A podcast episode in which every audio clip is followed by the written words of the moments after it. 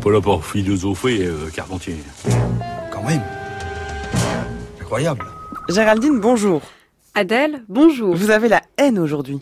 Bah, comme beaucoup de monde en ce moment, oui, on peut dire que c'est un signe du temps. Il y a de la haine dans l'air. Réseaux sociaux, rejet des médias, Complot antisémite, terrorisme, déni du peuple ou colère envers les élites, l'époque est bien à la haine. Dès lors, les parutions se mettent à la page. La revue des Deux Mondes de ce mois de juin consacre tout un dossier spécial à la haine française et les éditions Payot ont fait paraître un recueil de textes du philosophe et sociologue allemand Georges Simmel sur les haines sociales. De quoi éclairer donc cette ère du temps. Le chaos, la confusion. Au milieu des débris, les face-à-face continuent inlassablement, dans une rue puis une autre d'un côté, des gilets jaunes déterminés qui multiplient les barricades de feu. De l'autre, des CRS qui avancent parfois à l'aveugle. Et des blessés, de part et d'autre. Un scénario qui s'est répété toute la journée. La colère s'est radicalisée en plein cœur de Paris.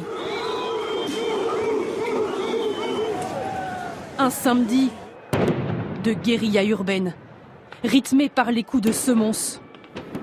Les Gilets jaunes ont fait éclater au grand jour certaines des grandes dissensions qui structurent la société française. Il y avait eu des signes avant-coureurs, les Black Blocs, Nuit debout, des émeutes en banlieue, et il y avait des éléments de langage déjà, fracture sociale, creusement des inégalités, colère populaire, mêlant autant les causes que les manifestations de la haine.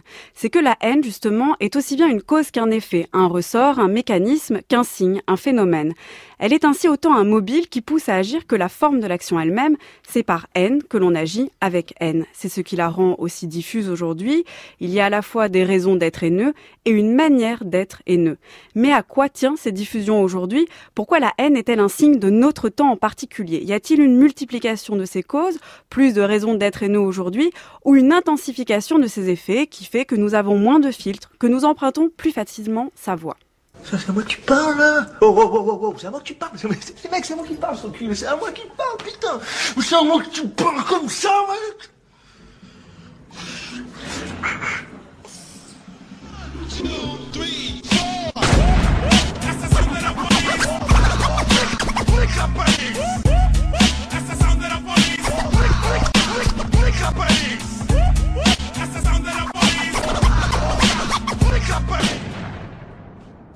subir ce putain de système tous les jours comme un connard.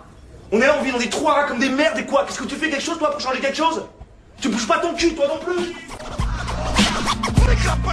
en 1995, Mathieu Kassovitz sortait son film culte La haine. Avec ce film et ce titre, il désignait d'un seul mot tous les conflits profonds entre la jeunesse et la police. Il les a rendus visibles, mais ils ne sortaient pas de nulle part. Ils étaient déjà là, profonds, mais ils n'étaient pas en fait montrés. Ce film a ainsi révélé que la haine avait quelque chose de permanent, de constitutif, mais qu'elle n'était pas toujours belle à montrer et à voir. Évoquer la haine, c'est donc dévoiler et scandaliser, car on désigne cette ambiguïté fondamentale, la société se soude essentiellement et paradoxalement sur des conflits, des dissensions, de l'aversion. C'est ce que dit Georges Simmel dans son texte sur la psychologie sociale de l'hostilité. Un groupe se réunit contre un ennemi qu'il est, mais il est lui-même fissuré en son sein par la haine. Comment comprendre alors que la haine soude en fait ce qu'elle divise? On n'a pas que l'amour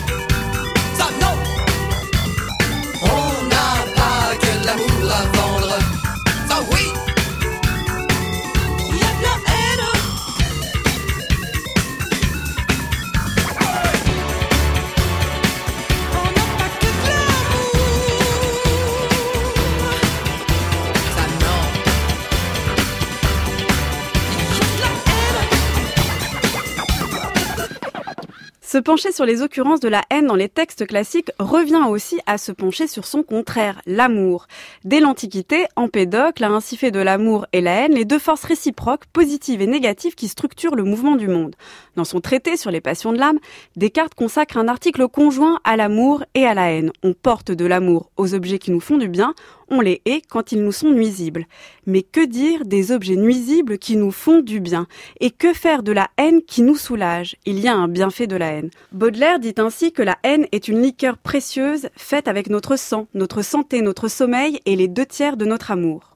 Condamner la haine elle-même et la mettre du côté du mal est du coup trop réducteur, car en fait, elle n'est pas l'objet du mal, mais elle permet de le désigner, de le nommer. L'époque n'est donc pas mauvaise ou plus mauvaise, elle est surtout plus radicale parce qu'elle veut montrer et dire ce qui va mal pour aller vraiment mieux. Merci beaucoup Géraldine. Alors les livres dont vous nous avez parlé Alors il y a Georges Zimmel, L'étranger aux éditions Payot, La revue des deux mondes, La haine française et puis j'ajoute Tu haïras ton prochain comme toi-même d'Hélène Leuillet, paru aux éditions Albin Michel et Olivier Lecourt Grand Maison, haine, philosophie et politique aux éditions PUF. Ça fait beaucoup de haine et beaucoup de choses à lire. Merci Géraldine, votre chronique est à réécouter en ligne sur le site du journal de la philo.